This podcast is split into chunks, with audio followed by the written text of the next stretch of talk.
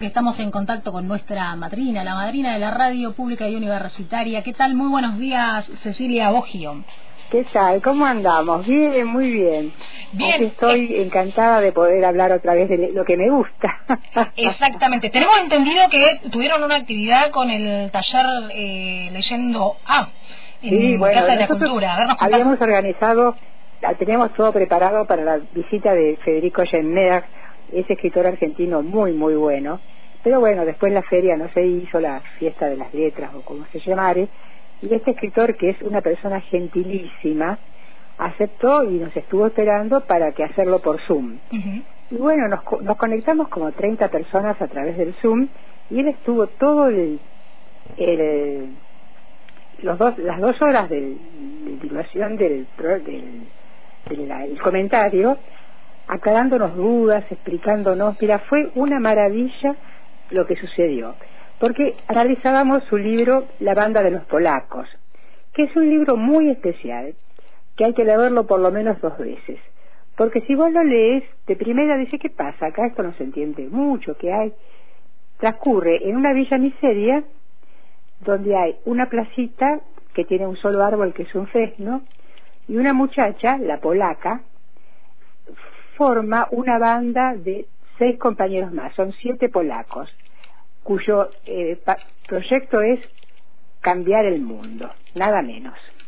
Pero esto tiene que tiene tantas lecturas porque en ese en ese lugar, en esa villa hay un kiosco. Un kiosquito que vende caramelos, golosinas, qué sé yo, y el kiosquero se llama Borges. Y la novela empieza con que Borges anota en su cuaderno que vio una bandada de pájaros.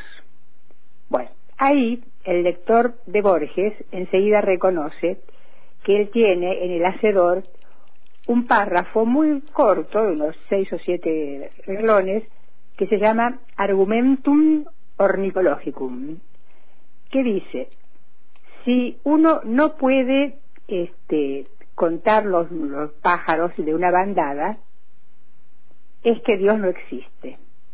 Pero si uno puede sí contarlos, Dios existe.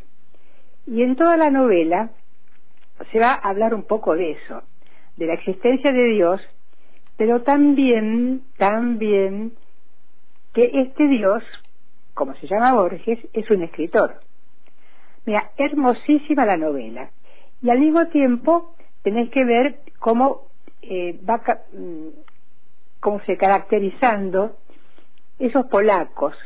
Y ahí nos enteramos, él nos comentó, que claro, en las villas, él, él- tiene un amigo que fue profesor, maestro mucho tiempo en la Villa 31, ahí los- la gente que es blanca de piel le dicen polacos.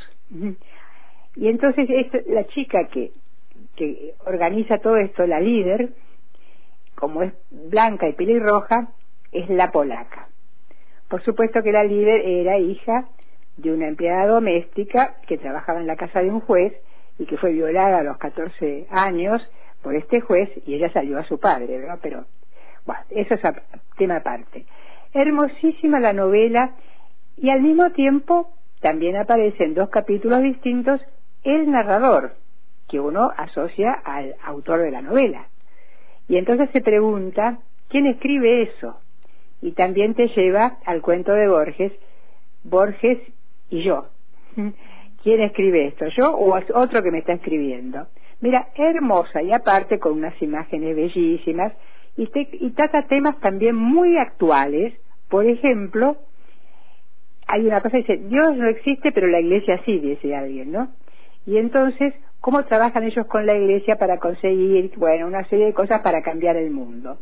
Pero también trata de el, el amor entre uno de los chicos de la banda y, un- y el sacerdote, y la soledad de los sacerdotes y el problema de los, los homosexuales condenados por el mundo. Y mira, muy, muy buena película, muy buena novela, yo la recomiendo. Así que, y fue un gusto este hombre que nos comentó tanto, que habló de su obra, al que le preguntamos todos, me acuerdo que alguien le dijo, pero a mí esta novela me dio incertidumbre. Y él dice, qué bueno, si vivimos en un país de incertidumbre. Claro, que, la literatura te lleve por ahí este, funciona de, la misma manera que la realidad. Claro, claro. Fíjate vos la literatura y la gente también va sintiendo lo que la literatura le dice. Siempre es lo mismo, ¿viste? Yo digo, a mí la literatura me ayuda para resolver algunas cosas de mi vida, porque mis preocupaciones aparecen en otros personajes, ¿viste? Así es la cosa. Bueno. Sí, bueno, es, bastante placentero también cuando eh, uno lee, digamos, y, puede reflejarse en, el otro eh, que, va escribiendo o, quien narra o ese personaje que está escrito por, por quien narra una historia. Claro, un, un buen escritor lo logra, no hay vuelta que darle, un buen escritor lo logra. Y lo que quiero decirte, Federico Jenner, que vos sabés que es un hombre que escribe más o menos una novela por año, ¿no? Pero ninguna novela se parece a la anterior cambia todo el, la forma de escribir. Vos viste que hay escritores, qué sé yo, vos tomás Carrer, ya sabés cómo escribe. O tomás otros autores, viste, Margarillo Senar también, ya sabés cómo escribe. Este hombre, cada libro, tenés que ver cómo va a escribir hoy distinto del anterior. Increíble. Una persona muy, muy gentil y por supuesto informadísima, es licenciado en letras, trabajó con la cátedra de Beatrizarlo. Yo aproveché a propósito para preguntarle si era cierto que Beatriz Arlo ninguneaba a Osvaldo Soriano. Y él dijo que Beatriz Arlo es una mujer muy intelectual. Y él había escrito una novela, que yo no la leí, que no se consigue ahora, que se llama Miguel, porque este hombre estuvo becado por el gobierno de España y estuvo un año trabajando en los archivos de la Biblioteca Nacional Española y se especializó en Cervantes y escribió un estudio sobre el Quijote que ni te cuento. Bueno, y él decía que justamente eh, eh, las novelas eh, a nosotros nos llenan de cosas que las pensamos y a veces no se nos hubieran ocurrido pero el escritor te lo dice. Y entonces nos decía, lean el Quijote de nuevo, lean el Quijote de nuevo. Muy bien. Bien, está bien. Entonces queda hecha la recomendación para leer La banda de los polacos de Federico Gianmay. Bien. Y después te contó Jesús también lo que pasa con la invitación tan linda que nos hizo el Cine Club, que se da en la Casa de la Cultura, para que en los 30 años del taller yo eligiera una película basada en alguna novela que hubiéramos leído. ¿Te imaginas, Rita, en estos 30 años las novelas que habremos leído? Pero me acordé de una que todas tienen una película, tal vez. Claro. Este, una que habíamos leído en el 95, creo, pero con la pandemia la volvimos a leer, que es una novela de Manuel Puig, excelente, yo la recomiendo mucho, mucho, que se llama El beso de la mujer araña. Y la película tiene el mismo nombre. Pero la película está tan bien hecha, tan lograron, mira, una novela larga con un montón de notas al pie de página que por supuesto no están en la película, que trata el tema de la homosexualidad, ¿no? Y todo transcurre en una celda donde hay un travesti y un guerrillero. Y la el, director del penal lo pone al travesti ahí para que son saque información del guerrillero. Pero el travesti se enamora del guerrillero. Y el travesti en la película es William Hung, que, mira, ganó el Oscar con esa película, trabaja tan, tan bien.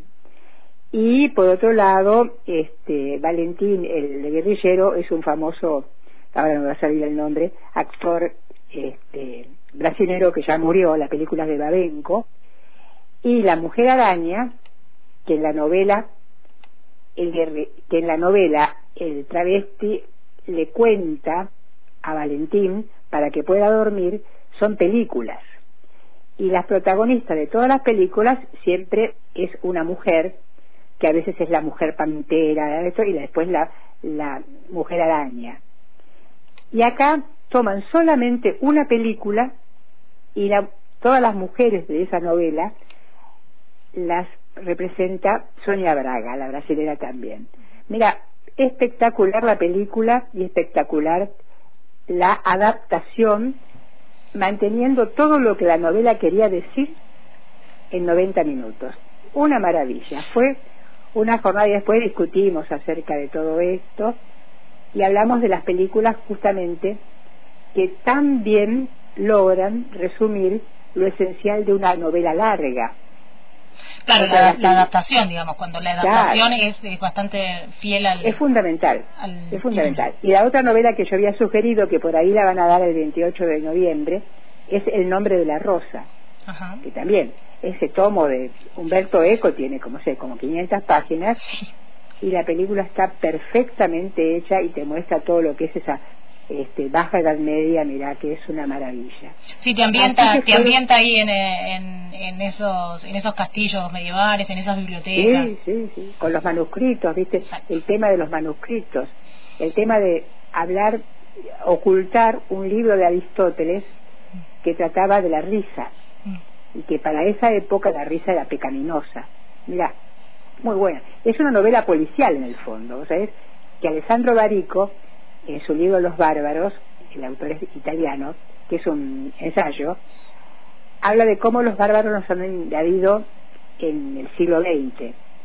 Y los bárbaros no son los de la época de los romanos, de los germanos, mejor dicho, cuando derrocan a los romanos, sino son el, el, los yanquis, por supuesto, a través de el vino, el deporte, el fútbol y los libros. El vino que antes era solo de familias españolas, francesas e italianas, ahora a, partir de la llegada de Estados Unidos a toda la parte del mundo se puede cultivar en la Antártida. El fútbol, pasión de multitudes, las canchas, ahora es negocio de las multinacionales a través de la televisión. Y los libros, a partir del nombre de la rosa, empiezan a ser libros con instrucciones de lectura. ¿Qué quiere decir esto? Que en el fondo, todas las novelas actuales, no todas por supuesto, tienen un dejo de, de lectura de novela policial, que vos tenés que llegar al final. Y el nombre de la rosa lo tiene, es cierto. Yo me acuerdo la primera vez que la leí, salté un montón de reflexiones filosóficas, teológicas, qué sé yo, y fui a ver quién era el asesino, ¿viste? Página 498. y después pude eh, leerla con tranquilidad, deteniéndome lo, que me gustaba, pero sabía quién era el asesino. Eh, recupero ahí una, una frase de, de, Dorina de algunos hace algunos años este, en, un, en un programa en vivo de La Venganza Será Terrible que em, dice que bueno que, la gente em, en general no quiere leer, sino que quiere haber leído.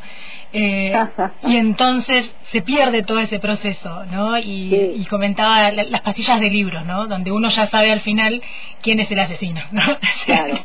Pero lo que decía, mira, Federico Gemmer en, el encuentro, él dijo que su padre leía, empezó, él empezó a leer como empecé a leer yo, con novelas fáciles, ¿viste? Mis tíos me daban novelas de Tarzán o novelas de cowboy, de esas colecciones rastros, o que eran novelas, unas ediciones horrendas, pero y entonces dice que el padre hacía lo mismo y él le preguntaba, pero papá, ¿cómo vos podés leer esto? dice, no, yo puedo leer esto porque primero leo el final.